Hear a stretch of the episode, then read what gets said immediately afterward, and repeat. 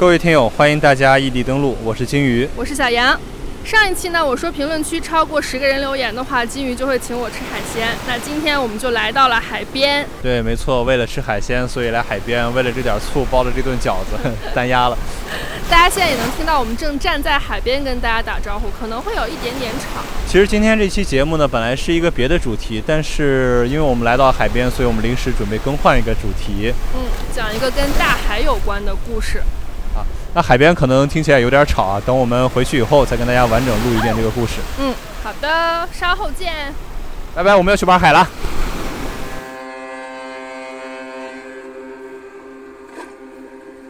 那么我们今天要讲的故事呢，就是当年震惊世界的韩国世越号沉没之谜。因为关于世越号的故事和民间传说啊，特别复杂，很多说法也都捕风捉影。但不同的说法之间呢，很多也都互相矛盾。嗯，所以这个信息的收集和甄别难度真的很大。对。大家根据自己的感觉自行辨别哈。嗯，然后我们在录这期节目之前，也是翻阅和查看了很多很多的资料，然后所以看到我们出来度假还这么努力的份上，大家可以多多评论和跟我们互动。那其实世越号沉没之谜，简单概括来说，就是韩国的一艘货运、客运两用的客轮，在二零一四年的四月十六号，在仁川港到济州岛的途中发生了事故，最后沉没，三百零四名乘客和船员遇难，是自一九七零年底以来韩国最严重的渡轮灾难。大家也可以听到，遇难人数多达三百零四人，这无疑是一场巨大的海难。然后更让人觉得难过的是，这艘船上一共有四百七十六人，其中有三百二十五名是高中生。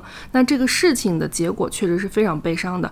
然后我也想在讲述的时候尽量避免太主观的叙述，会影响大家的理解。因为我在收集资料的时候也看到了很多种的叙事方法嘛，那所以我这边尽量用比较简洁和客观的方式来重新按照时间线给大家梳。理一下整个事件。大家知道啊，韩国是一个高考比我们还要卷的国家，他们的高中生的学习时间比我们长得多，嗯，也辛苦努力的多。那么在仁川的旁边有一个城市叫鞍山市，鞍山市有一所潭元高中，潭元高中的学生们计划进行四天的休学旅行，他们的旅行目的地是济州岛，嗯，那这趟旅行对他们来说也是为数不多可以放松的机会，所以潭元高中的学生们在知道了此次的行程后都非常的开心和激动。我在网上也看到了很多。当时学生们发在社交媒体上的类似朋友圈哈，有一名学生说：“太好了，那可是济州岛哎。”还有学生说：“蓝天大海，济州岛我来了。”可以看出他们对这趟旅行真的非常的期待，向往。对，然而天公不作美，当二零一四年四月十五号他们到达仁川港的时候，仁川港那天起了大雾，海面的可见范围不到一公里，所以所有的船只在当时的天气条件下都不允许被放行。那么学生们本来要乘坐的奥哈马纳号游轮在港口也是迟迟无法登船。那这个时候很多学生都焦急了起来。呃，与此同时，在仁川港的另一艘货轮世越号，因为它当时搭载了很多货物，急需前往济州岛，否则呢它会造成大量的经济损失。哦，那在这儿也简单介绍一下世越号哈。世越号它是一艘客货两用的商船，它是同级别里面最大的船。客货两用是又可以拉货又可以拉客人的那种，是吗？对，世越号呢与奥哈马纳号它同属于一家航运公司。呃，该公司在与航管局反复协商后，航管局最终允许放行。也就是说，当天世越号成为了唯一一艘获准出航的船只。世越号的荷载人数是九百六十人。嗯，当天船上呢，算上船员，只有一百多名乘客。它整个四层和五层的甲板它都空着呢。于是呢，当时航运公司呢就联系了唐元高中的带队老师，问他们说：“你们愿不愿意换成世越号？”那老师和同学们当然都欣然接受啊。那当时老师同学一看，哎，可以出发了，那是非常开心的。于是呢，三百二十五名花季少年带着五颜六色的行李箱登上了这艘世越号。世越号呢是在四月十五号的晚上九点左右出发的。那它原定是在第二天早上十点左右到达目的地济州岛。在第二天早上八点四十八分，船只经过韩国全南罗道真岛郡屏风岛附近的时候，船体突然失去了控制，发出一声巨响之后，瞬间向右急转弯。一分钟后呢，船体剧烈倾斜至十五度，并且急停。与此同时呢，船上的监视器系统和船载航程资料记录仪都突然故障。那从八点四十八分船体突然失去控制，一直到十点多完全沉没，大概是经历了将近两个小时的时间。然后以下是整个这个过程的具体经过：八点四十八分，世越号突然右转，出现了九十度的大角度船体转弯。八点五十分，整个船体开始打横，开始漂移，然后出现了三十度的船体倾斜。八点五十二分，船员通过广播命令全体乘客原地待命。八点五十二分三十秒，高中生崔德夏拨打韩国报警电话求救。八点五十五分，船只发出了遇难求救信号。八点五十八分，救援船只开始出发。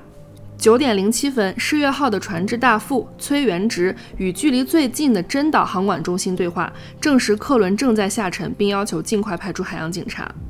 九点十分，青海镇海运公司，也就是咱们世越号所属的这个公司，青海镇海运公司向国家情报院报告此事。九点十分到十一分，真岛航管中心询问乘客安危，世越号未回复。九点十二分，真岛航管中心再次询问乘客是否登上救生艇，大副江元志回复：这艘船太多人了，所以不可能登上。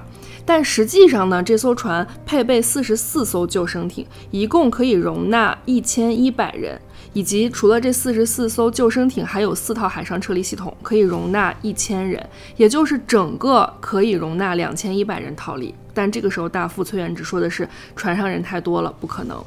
然后我们接着往后看，九点十三分，根据生还者高中生的手机记录，船内广播了潭元高中的师生，请不要轻举妄动这样的广播内容。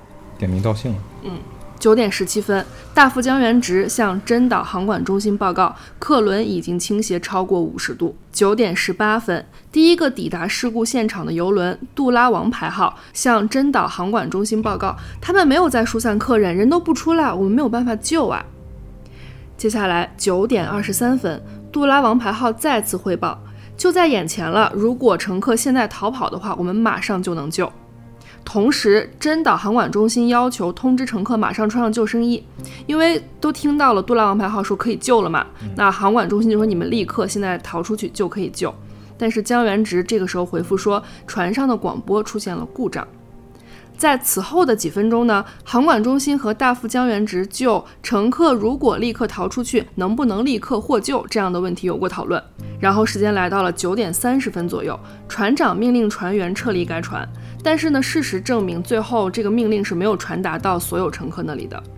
九点三十三分，附近的民用船只自愿协助救援工作。九点三十四分，这个时候世越号的倾斜已经让海平面接触到了第二层的甲板。九点三十五分，世越号船体倾斜已经达到了五十二点二度。九点三十六分，海水灌了进来，船体急速倾斜到六十二度，船内发生了混乱。九点三十八分，世越号与航管中心的所有通讯结束。同一时间，在船桥的操舵室里，船长和其他七名船员准备逃离。九点四十六分。船长和部分高级船员弃船逃跑，三名海警驾驶着橡皮艇到船桥外营救了船长和船员。他们获救之后也没有请求海警营救乘客。九点五十四分，左舷的舷线完全被水淹没了。十点零一分，船体倾斜至七十度。十点零六分，五分钟之后，船体倾斜达到了八十度。这个时候，只有零星的几个乘客逃到了船舱的外面。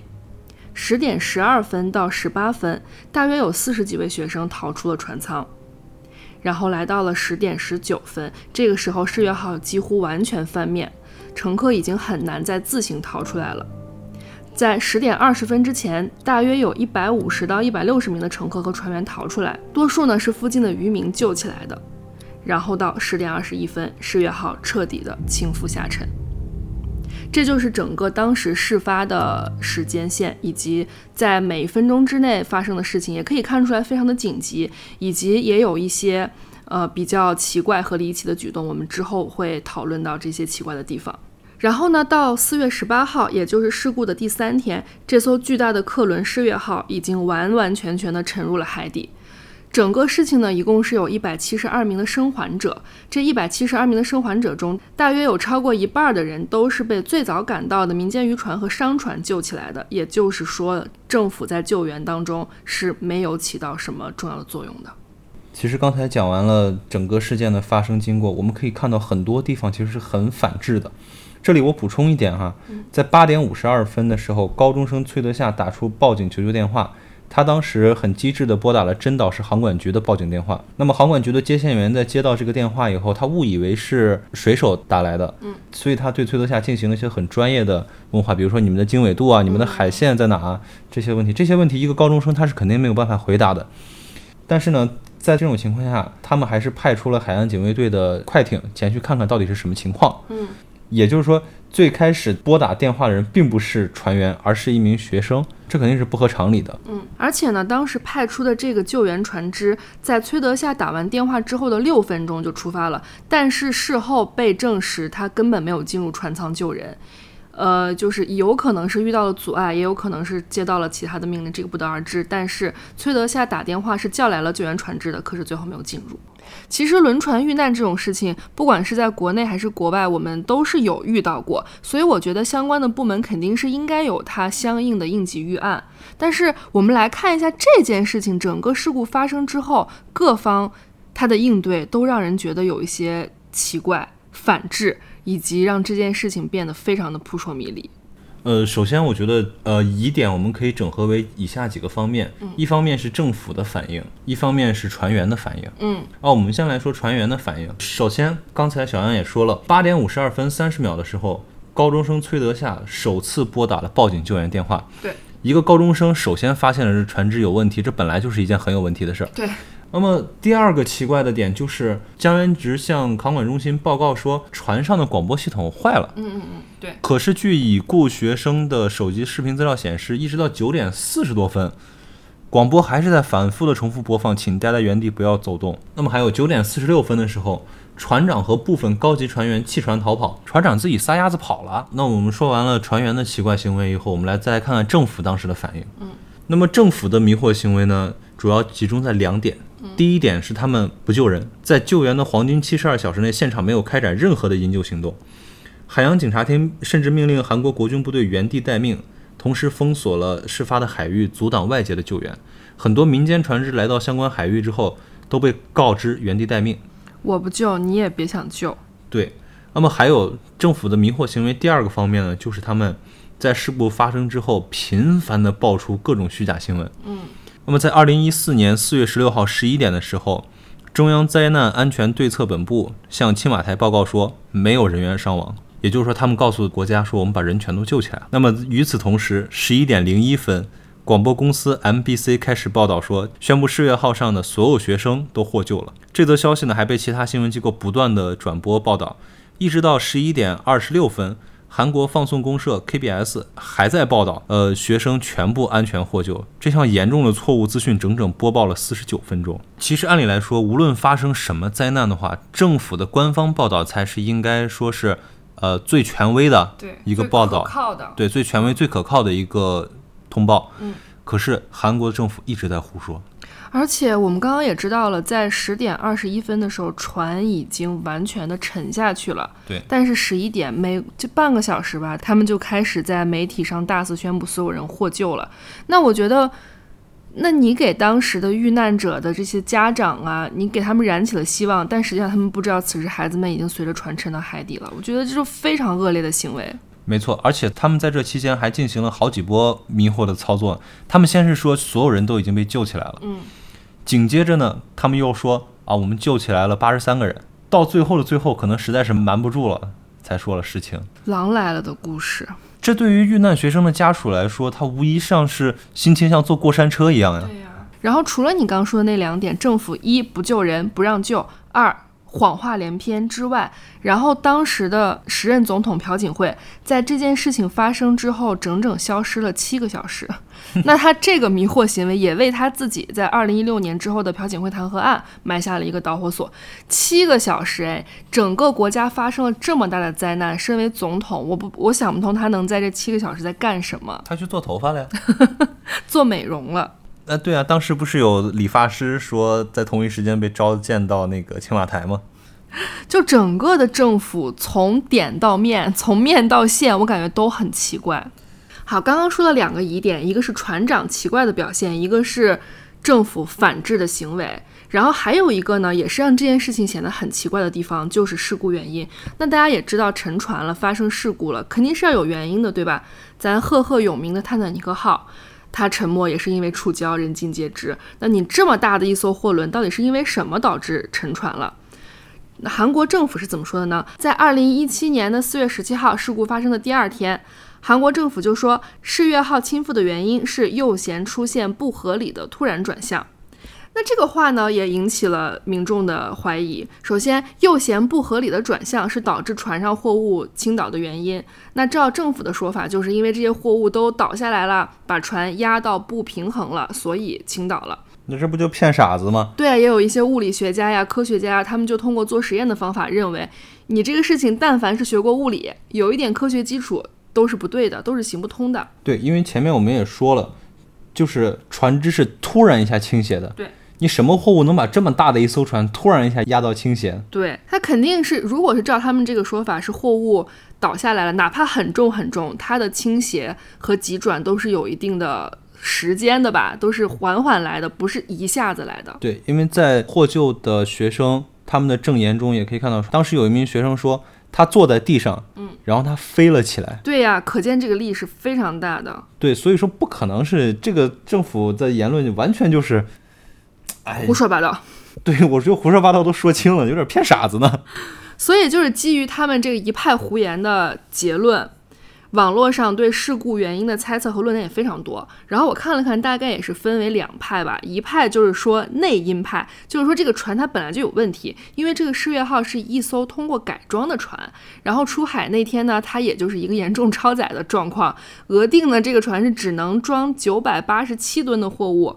但他那天实际上是载了两千一百四十二吨，你听听，这都超了两倍之多了。嗯，然后他还为了想要多装货物呢，把本来应该是作为压舱水的那个水给放出去了。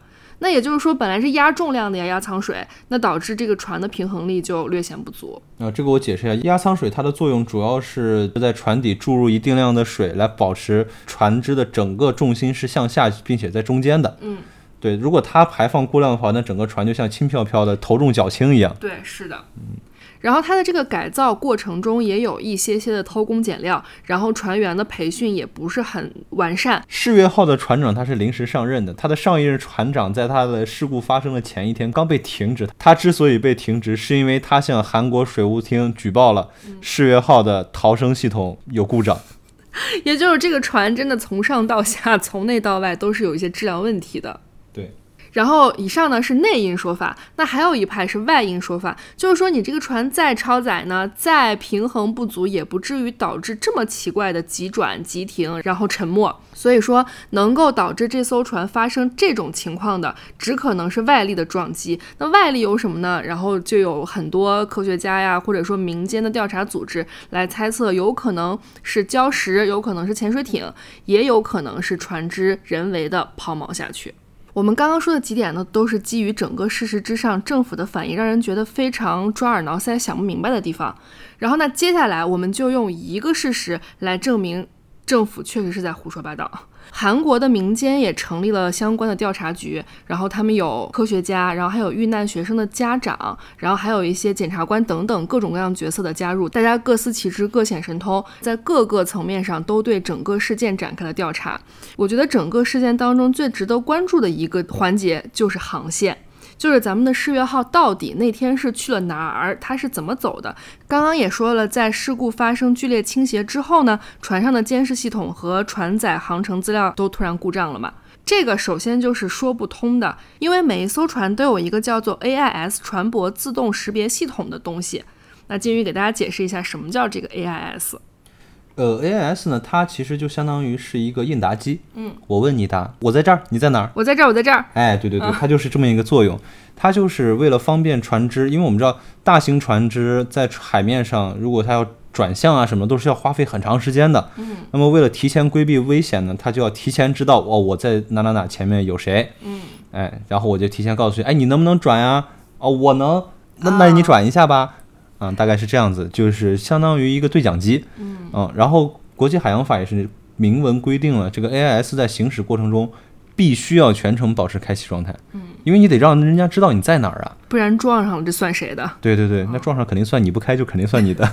那也害了别人，对吧？哎，对，什么情况下会不开 AIS 呢？有要违法犯罪的时候，偷渡、走私。啊、那也就是不想让别人知道你在哪儿呗，对，想要隐藏你的航线的时候，是的。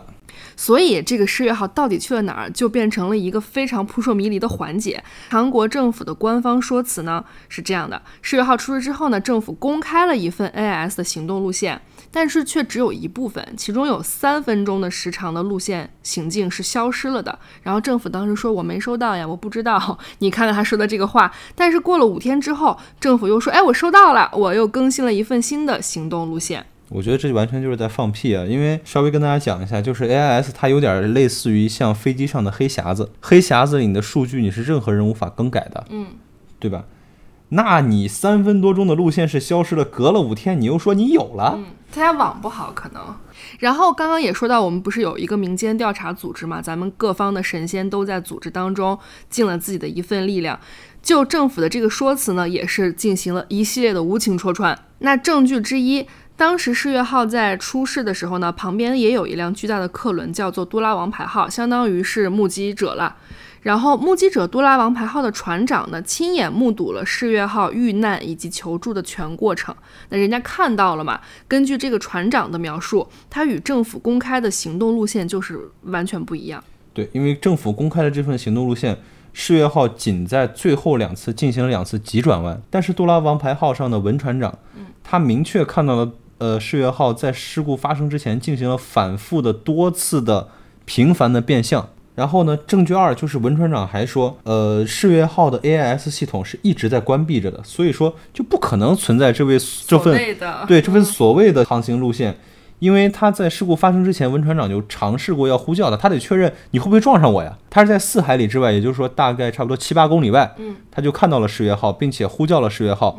因为他得确认说你能不能撞上我，嗯，对，对，但世越号没有答复，也就是说他的应答机是关闭着的，嗯，那也就是首先不可能有这么个东西，再推一万步说，就算是有，你公布出来那个路线跟我看到的也是不一样的，哎，那政府这么做的动机就很可疑了，对，而且根据文船长的目击，我们到了当时两艘船相距的距离以及这个船只的速率嘛，民间调查组织就根据一系列的物理知识推算出了世越号的航行路线。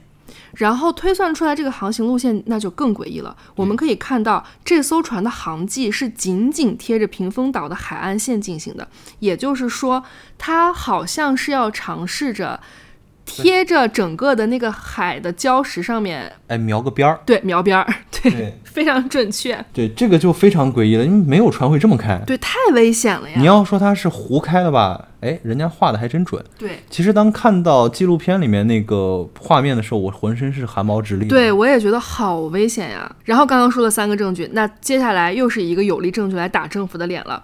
除了 AIS 可以证明这个航行路线之外，还有一个东西是可以客观证明的，那就是海军雷达。那这个海军作为整个事情的第三方嘛，就是也与我无关，我雷达显示了，我就可以提供这个证据。它的海军雷达显示，在八点四十八分之前，也就是之前说的那个世越号急转的这个事故之前，这个船呢就已经至少有过四次急转弯的情况了。那也就是说，所谓的八点四十八分发生这个事情，不是第一次急转，也不是第一次倾斜，至少就有过四次了。那与刚刚我们说的它的整个航行路线在在画弯就对上了。对，但是这个证据就明显打了他最开始说的，因为急转弯导致货物倾斜。那么政府的第一份说辞明显就站不住脚了。对，所以呢，以上就可以看出政府在 AIS 航线上是造了假的。对，嗯，那我们这里就不展开再用更多数据说明这个问题了，因为民间调查组也有很多的人已经用更详尽的数据来证明了政府的官方言论是不靠谱的，是作假的。还有第二个，我觉得可以讲的点就是它事发的时间。嗯。刚开始的时候，船员说的事发时间都是八点半。那么被调查组调查了几天以后呢，他们就统一都都改了口径，说倾斜的时间是八点五十。也没人知道为啥他非要改这半个小时。嗯，但是政府的言论很快又被打脸了。呃，在事发之后呢，有学生家长找到了学生当时留下的手机，然后在手机上能够看到台湾高中的学生当时在八点半左右就发了视频和文字与外界联系。内容都无外乎是船发生了倾斜，我们很害怕，我们不知道发生了什么事等等。那也就是说，在八点半的时候，船已经开始倾斜，而且严重程度已经让学生开始恐慌，与外界展开联系了。哎，我就觉得纳闷儿了，你说他非得改这半个小时时间是图什么呢？这我觉得这非常容易被证伪啊。是啊，就是非常不负责任的谎言。对，就是有点不尊重人的智商。对对对，就是闭着眼睛骗人。那么第三个政府的迷惑行为又来了，由于一系列关于事故原因的猜想都被否定了，比如说外力撞击啊什么的，因为船身外面并没有看到明显的撞击痕迹。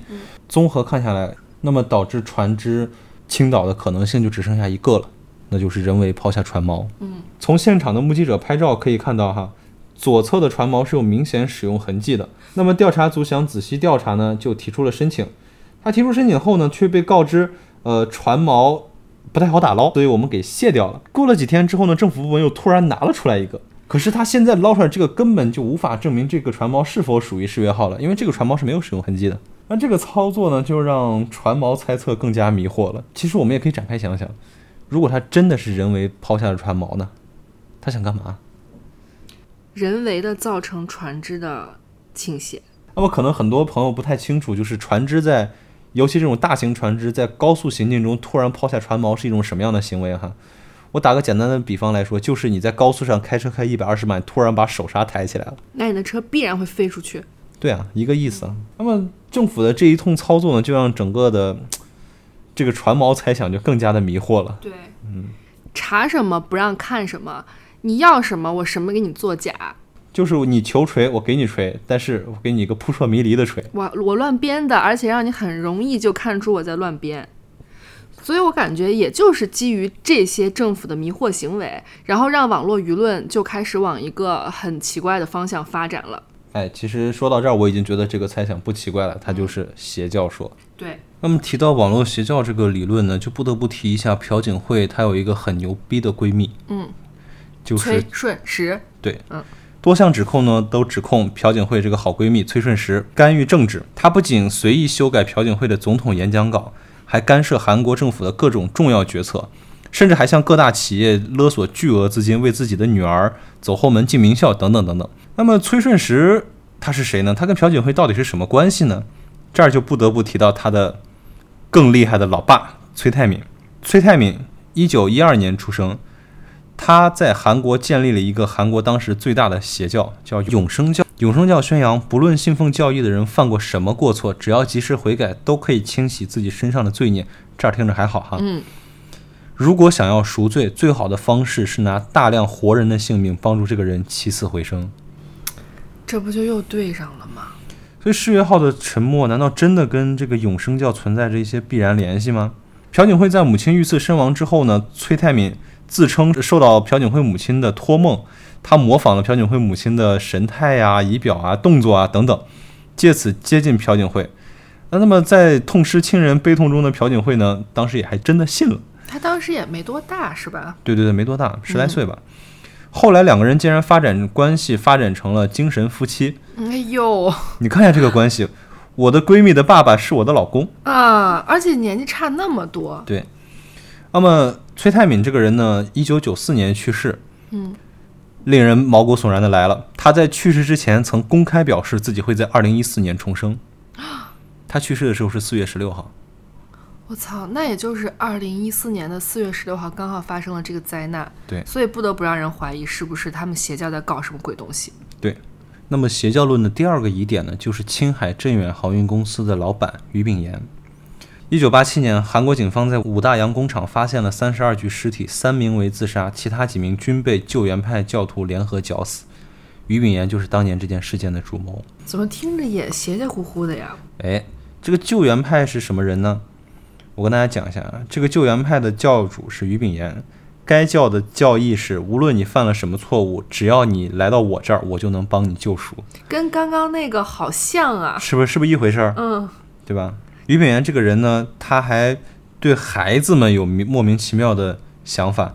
他首先建立了很多的幼儿园，他在幼儿园里面公开给这些孩子们讲他的邪教，给他们洗脑。他在幼儿园上还说过一句话，说你们根本没有父母，我才是你们的父母。好恶毒啊，这个人。对。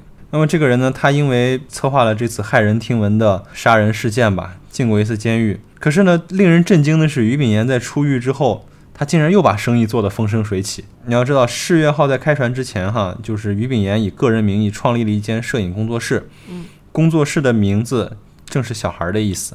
哦，这个我略有耳闻，是他在世越号上专门有一层是用来展他的那些摄影的作品的。哎，对他是一个摄影爱好者。在世越号沉没之后呢，于炳炎当天就跑路了。嗯，因为警察传唤的时候已经发现找不到这个人了。那么在多方追踪了两个月之后呢，人们终于在郊区发现了一具已经腐烂的尸体。呃，这具尸体早已看不出来死者的真实样貌。嗯，但是韩国政府却坚定地对外宣称说，这就是于炳炎的尸体。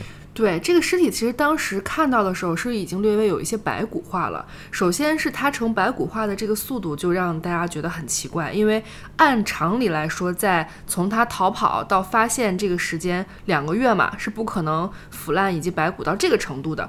其次呢，是政府说。当时我们已经抓了于炳炎的弟弟，那我们用他弟弟跟这个尸体做 DNA 检测，证明的那个人就是于炳炎。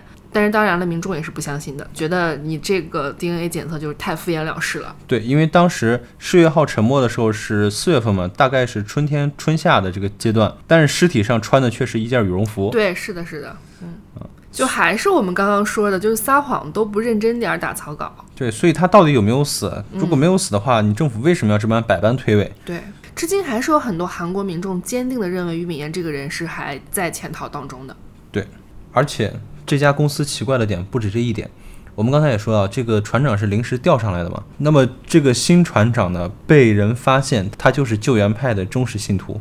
好家伙，这就直接把自己的亲信，呃，就是临时调到这个船上来了呗。对，而且还有就是当天港口除了世越号之外，所有的船只都被禁止通行。嗯，因为那个能见度太低，是吧？对，所以他能出行，他凭什么能出行？为什么？如果说你有重要货物的话，那别人家就没有了。嗯，你怕经济损失，别人就不怕啦。哎，那你这样说，我真的又不得不怀疑，真的就是他们整个这个教派搞的一些不不能说的活动。所以种种的迹象呢，就让大家不得不怀疑世越号的沉没是不是一场活人献祭。那么第三点呢，就是朴槿惠出事之后，她消失整整七个小时。她消失了七个小时干嘛去了呢？有一位理发师的证词说，呃，当世越号发生之后，他被召见到青瓦台给朴槿惠总统做头发。然后还有一个说法呢，是说他去做美容了，因为当他再一次出现到媒体镜头上的时候呢，他的嘴角明显有一处淤青，就是打那个针嘛。怎么会让这么荒唐的发言作为公关稿传给世人啊？这丢不丢人啊？然后咱们朴总统消失了七个小时之后，好不容易出现了，开始迷惑发言了。他在媒体面前说：“同学们没有平白牺牲，他们的牺牲创造了韩国重生的机会。”然后他这句话里面的用词又被民众抓到了重点。什么叫平白牺牲？什么又叫韩国重生？哪来的重生？而且什么叫创造了韩国重生的机会？就这句话整个就是没头没尾。对，而且我们知道“牺牲”这个词儿啊，它本来就很微妙。嗯，它除了说我们古代的将士啊，为了家国，呃，英勇牺牲，对，对不对？它还有一种意思，就是在献祭的时候，那些牛羊对。可以用作牺牲。而且这两个字我们也能看到偏旁都是牛字旁哦。哎，对，它就是有这个古老的那个传统传说在的，所以大家就认为朴槿惠的这个说法与邪教脱不了关系。而且还谈到重生了，因为我们知道老崔可就是重生教的创始人啊。是。还有一个点就是整个世越号的航线，刚才我们也说了，它是紧贴着屏风岛在行进的，但是呢，它又来了一个急转弯，急转弯之后呢，它又往前漂移了差不多三海里左右。嗯。那整个这个在地图上呢，就可以画出一个 U 字形。嗯，像一个丝带。不知道大家知不知道有一那个防御艾滋病的那个？呃，对，红丝带嘛。对对对，那个红丝带差不多就那样的形状。嗯，但那个纪念世越号是一个黄色的丝带标志，跟那个呃艾滋病那个很像。对对。它这个航线呢，就不得不让人怀疑，这是不是在进行某一种特定的航线的规划？我们要走完这一段路，把这些人献给某个不知道的什么牛鬼蛇神。其实讲到这儿，我是真的很气愤的，因为从政府的呃种种言论来看啊，我觉得他们就是在把民众往这个方向来引导。我觉得不是引导，而是他根本就不在意，就像那种随便说谎，我就根本都不用动脑子。我就说一个随便的谎言，反正呃事实你也不可能知道，哪怕知道了你也不可能去证实，那我就不在意，我就瞎说呗。就像你说的，船上有那么多孩子，但是政府的这一系列操作。不仅仅是不把孩子的生命放在眼里，把剩下的鲜活的那么多的韩国民众也没有放在眼里。他们从头到尾都传递出来一种信息，就是我在干一件很大的事儿，但是你没有必要知道。对，但是你没必要知道，而且我不会告诉你的。他们整个处理这件事情的态度，真的都让人非常寒心。我们在收集资料的时候，也看到了一个相关的纪录片，叫《那天大海》。其实这个纪录片里最触动我的是那些遇难学生之前。他们拍摄了一些视频，他们拍摄了他们在学校里面载歌载舞的，甚至有很多女生们一边唱歌一边跳舞，庆祝自己马上可以出去玩了。还有他们在大巴车上，一群人在唱歌，在欢呼。包括他们登上船只的时候，有一些调皮的小孩敲了敲那个登上船的那个船梯，发出当当当当当的那个声音。我当时觉得这一幕幕太鲜活了。就是这这么多鲜活的生命就被葬送在这一个不明所谓的事故里面，而且你要说它是一般的事故，天灾人祸也就认了，总得有一个原因吧？为什么在原因这个地方还那么模棱两可？不光模棱两可，而且谎话连篇。对，是的，而且这其中还有一些很奇怪的东西。当时世越号上的机轮长朴基浩在被国情院调查的第二天就有过自杀的行为。而且刚刚不是也说调查之后他们统一都改口了吗？那有没有可能就是他无法接受被迫改口，所以要不得不去自杀呢？就虽然这一切都不得而知，但我觉得整个的事情是向我们透露出一种这样的味道的。嗯，那么我们最后看一下关于事故的判罚吧。首先，船长以及三名船员干部被指控杀人罪，两名船员被指控遗弃致死罪。九名船员被指控过失致死罪，一百七十五名相关人士被指控贿赂贪污罪，但其中最长的、最重的判刑，也就是船长李俊熙，他只被判了一个无期徒刑。无期就是还有希望嘛？我当我当时在看这个纪录片的时候，还有一个我特别生气的点，就是船正在下沉，船长带着船员先跑出来了以后，他们在干嘛呢？吃泡面。嗯，他们在喝啤酒、吃泡面。大副江元直的第一句证词竟然是：“嗯，今天的泡面不够热。”唉。我觉得一般我们在影视作品当中看到船长都是有那种风骨在的，就像人人都看过《泰坦尼克号》那么感人。我觉得每次我看都会哭的地方就是那个船长，他就说什么“船在我在”，然后跟着音乐一起沉下去。我感觉这就是一种职业操守，或者说你作为一个人的责任心吧。他们不光自己先跑了，完全不顾船上三百多人的死活，而且还云淡风轻的，给我感觉是什么？他们就像完成了一个微不足道的任务。对对对对对，对吧？你不然无法解释这种行为啊。那这个任务是什么呢？这我就不得不又往邪教论去推了。对，是的，虽然没有办法证实，但是真的所有的。蛛丝马迹都指向这里，让人不得不觉得你是不是真的在拿三百多条鲜活的人命来活人献祭呢？哦，而且我们也知道，韩国确实是一个爱搞这个邪教非常普遍的地方。嗯，就哪怕到现在二零二三年了，他们这个也只是有多无少吧。所以说这件事情至今二零一四年到现在已经过去九年了，还是一个所谓的未解之谜吧。世越号沉没的真正的原因，以及整个事情的原委，到现在除了政府公关出来的那些前后矛盾、狗屁不通的东西，也没有其他的官方的东西可以作为证据了。但是，我觉得可能每个人的心里都有自己的一个答案吧。但是这三百多条鲜活的生命还是非常非常遗憾的沉在大海里了。然后刚刚提到的纪录片《那天大海》也是我跟金鱼在找资料的时候观看了一遍，我俩都非常喜欢。它首先它整个过程都是用一个非常科学的方式，很冷静、很理性，它没有一上来就煽情，用这些过程来证明了政府的谎言。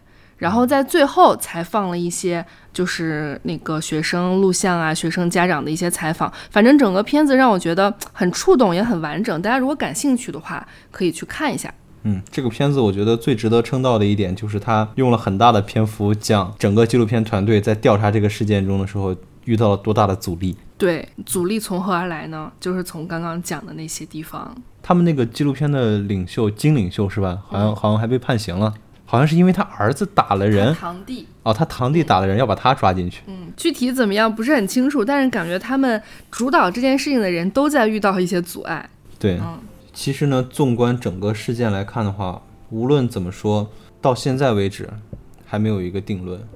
那么，我觉得无论事件的起因是什么，我们还是要敬畏大海，嗯，敬畏生命。嗯那么我们今天的故事也就差不多讲到这儿了。嗯，呃，再次声明一下，我们以上观点呢，仅作为个人观点，对，也是我们在看了很多资料之后自己的一些推断，所以大家不要被我们带跑偏了。嗯，理性讨论。然后，如果你对这件事情有一些新的看法跟自己的想法，也欢迎在评论区跟我们留言互动。好，那我们下期再异地登录，拜拜。拜拜。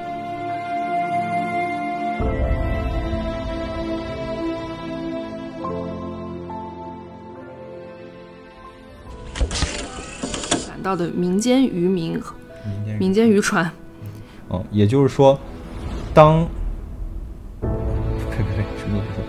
呃，潭源高升呢，潭源高中当时有三百名学生，他们要进行为期七天的休学旅行。四天。哦，四天是吧、哦 s o r r y 九点三十五分，世越号船体倾斜已已经达到了五十二点二度。重说一遍，在仁川岛到济州岛的途中发生了事故。哦，仁川港。仁川不是岛。